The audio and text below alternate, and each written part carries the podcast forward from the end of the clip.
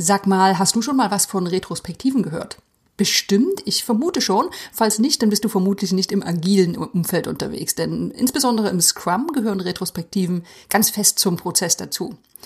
In dieser Episode schauen wir mal drauf, was Retrospektiven genau sind und ich stelle dir neun einfache Retrospektiven Methoden vor, die du direkt ausprobieren kannst. Weiter geht's nach dem Intro. Ladies and gentlemen, welcome to the best project management podcast, Projekte leicht gemacht, where projects are made easy and exciting. Let's get started.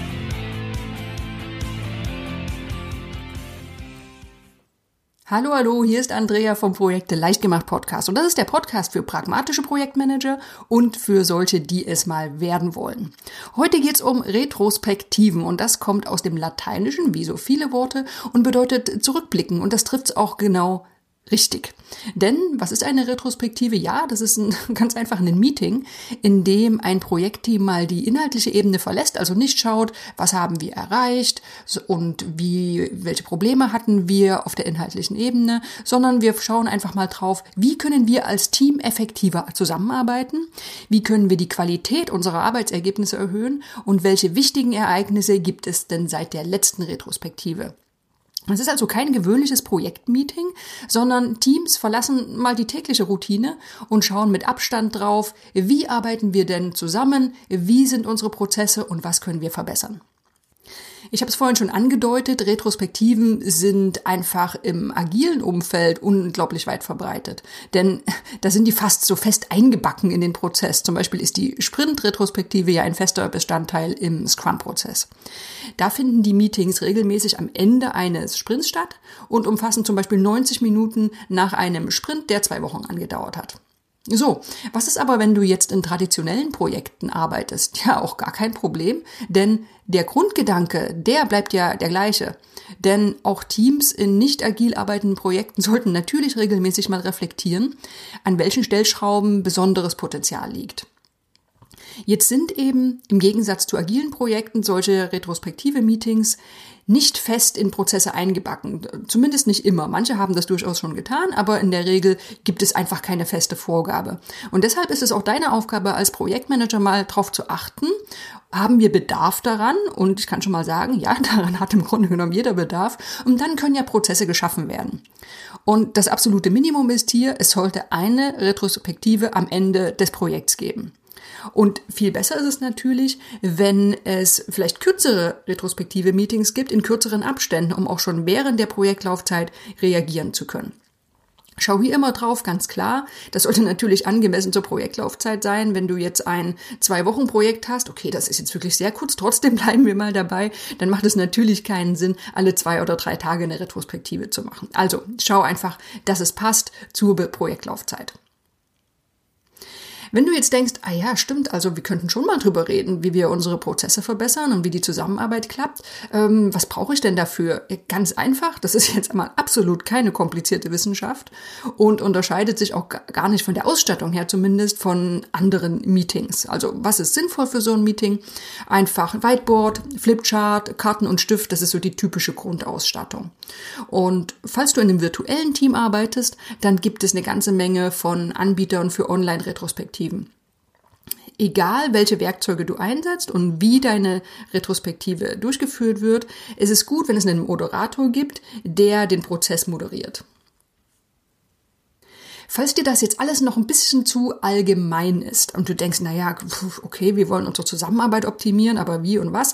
Ja, das Schöne ist, es gibt konkrete retrospektive Methoden, an denen du dich langhangeln kannst. Das heißt, das ist dann wie so eine Art, ähm, eine Art Checkliste, die du mit deinem Team durchgehen kannst. Und zwar habe ich gleich neun retrospektive Methoden und ich kann gleich vorab sagen, die unterscheiden sich gar nicht großartig. Du wirst schon nach den ersten beiden sehen, okay, das ist jetzt alles echt kein Hexenwerk. Ähm, ich stelle dir trotzdem alle neun vor und ich empfehle dir auch im Blogartikel nachzuschauen, verlinke ich in den Show Notes, weil du dort noch die Grafiken siehst, wie diese Retrospektive, wie soll ich sagen, Methoden, Grafiken angelegt sind. Dann wird es noch ein bisschen anschaulicher. Also, wir starten mal direkt mit der ersten Methode und das ist die Start-Stopp-Retrospektive. Und das ist jetzt mal ein super einfacher Ansatz.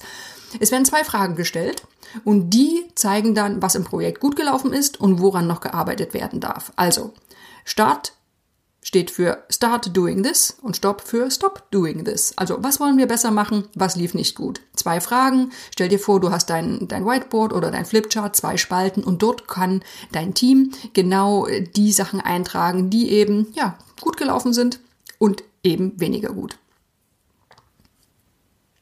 Die zweite retrospektive Methode ist eine Art Erweiterung von der ersten. Das ist nicht nur Start-Stop, sondern die Start-Stop-Continue-Retrospektive. Also es können ja auch Dinge genannt werden, die gut gelaufen sind und die sich bewährt haben. Und du hast also zusätzlich zu Start und Stop noch die Continue-Spalte. Was behalten wir bei? Also Start doing this, Stop doing this und Continue. Und damit hast du schon drei Kategorien von, von Dingen gesammelt mit deinem Team, die du für weitere Projekte verwenden kannst oder für die weitere Zusammenarbeit. So, dritte Retrospektive ist die 4L-Retrospektive oder 4L vermutlich. Ähnlicher Ansatz, diesmal haben wir andere Buchstaben. Und zwar werden vier Bereiche definiert. Stell dir das wie so eine Vierfelder-Matrix vor. Das erste L steht für liked, also was lief gut. Learned, was haben wir gelernt lacked, was hat gefehlt und longed for, was hätten wir uns gewünscht.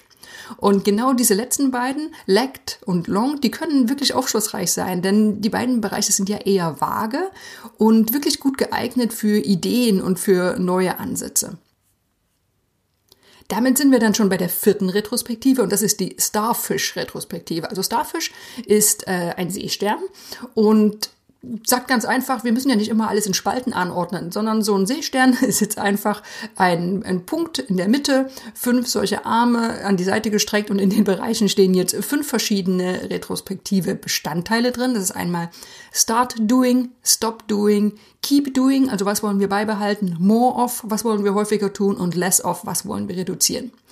So, und mittlerweile merkst du schon, diese Methoden sind wirklich alle ähnlich. Also die unterscheiden sich vielleicht ein bisschen in der Darstellung. Also sind es Spalten, ist es eine Vierfelder-Matrix, ist es jetzt hier der, der Seestern. Im Grunde genommen geht es immer darum, eine Art Hilfestellung zu definieren, damit ein Team nicht einfach vor ein weißes Whiteboard schaut und sagt, oh, ja, weiß ich jetzt auch nicht so richtig, sondern es ist wie ein Langhangeln an verschiedenen, an verschiedenen Bestandteilen oder auch Kategorien von Dingen, die besser laufen sollen oder gut laufen, von denen mehr gemacht werden sollen und so weiter. So, aber machen wir weiter. Die fünfte Methode ist die Anchors und Engine Retrospektive. Also Anchor steht für Anker und Engine ist der Motor. Und auch hier bisschen andere grafische Darstellung. In der Mitte ist da so ein kleines, so ein kleines Schiff abgebildet. Links sind die Anchor, also die Anker, was hat uns blockiert und zurückgehalten. Und rechts sind die Engines, die Motoren, was hat uns so richtig vorangebracht. Die sechste Methode ist die sogenannte Timeline-Retrospektive und die ist ein bisschen anders aufgebaut. Hier wird einfach, wie der Name schon sagt, auf eine, auf eine Zeitachse geschaut und es wird gefragt, was lief gut und schlecht im Projektverlauf. Und da wird mehr geschaut auf die Vergangenheit, logischerweise, also auf die Zeit, in der das Projekt verlaufen ist. Und es wird auf der Timeline von links nach rechts eingetragen, was hatten wir für Ereignisse. Zum Beispiel, wann wurde das erste Konzept genehmigt, wann wurde der erste Prototyp erstellt. Und diesen Ereignissen werden dann verschiedene äh, positive, wichtige oder negative Erkenntnisse zugeordnet. Zusätzlich kann man noch einzeichnen, das ist auch ganz aufschlussreich, man kann unter den Ereignissen auch noch so eine Art äh, Wellenlinie einzeichnen, mit der die Stimmung im Team abgebildet wird. Und das kann auch für jedes Teammitglied einzeln gemacht werden. Schau dir am besten mal die Grafik dann im Blogbeitrag an, dann wird das Ganze noch anschaulicher.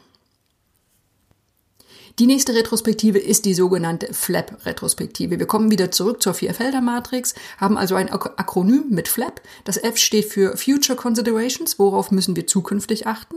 Lessons learned, was haben wir gelernt? Accomplishments, was haben wir erreicht? Und Problem Areas, wo gab es Probleme?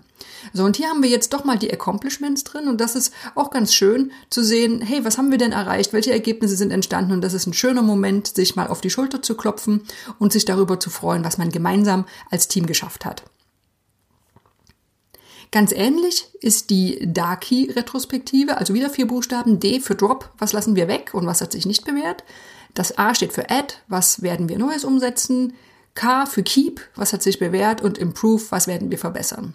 Du, du merkst schon, es ist dann doch immer alles sehr ähnlich, aber das Schöne ist ja, man kann sich so ein bisschen das raussuchen, was einem ganz gut gefällt.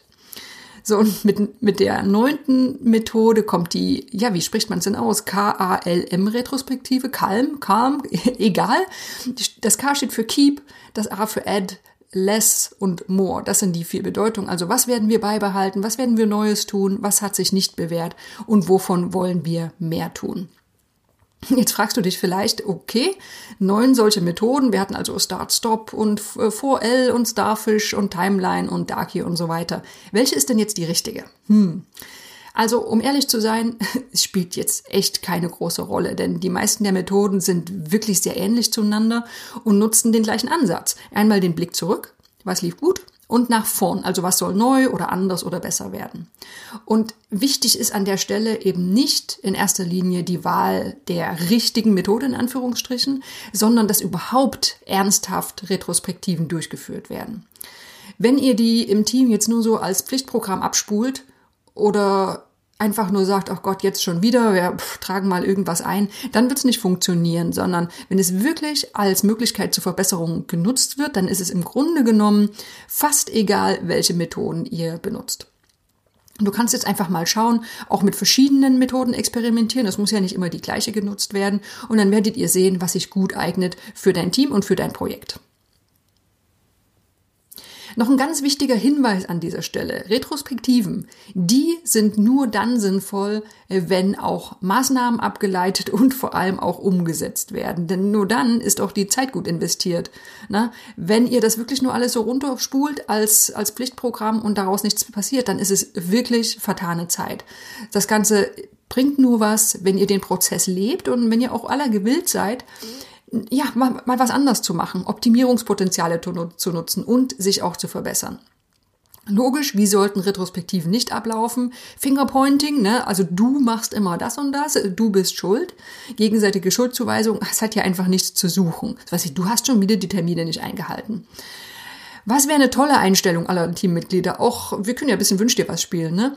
Das wäre so, hey, lass uns zurückschauen, aus positiven und negativen Erkenntnissen lernen und uns ständig verbessern. Ja, ein bisschen heile Welt ist ja auch mal ganz schön. Gut, zusammengefasst. Egal ob Scrum, agil oder traditionell oder was auch immer, Retrospektiven sind einfach eine super Möglichkeit, mal sich zusammenzusetzen, über die Zusammenarbeit im Team zu reflektieren und dann mögliche Verbesserungen für die gemeinsame Zusammenarbeit abzuleiten.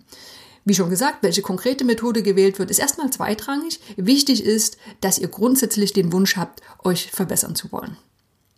Ja, und das war's auch schon für diese Episode. Kurzer Überblick. Ich empfehle nochmal einen Blick in den Blogbeitrag, dann hast du die einzelnen Methoden nochmal klarer vor dir. Und ansonsten hoffe ich, wir hören uns in der äh, nächsten Episode wieder. Ich freue mich drauf. This podcast is presented by ITTP, Virtual Education for Professionals. Learn all about project management, online, flexible, and of course, 100% auf Deutsch.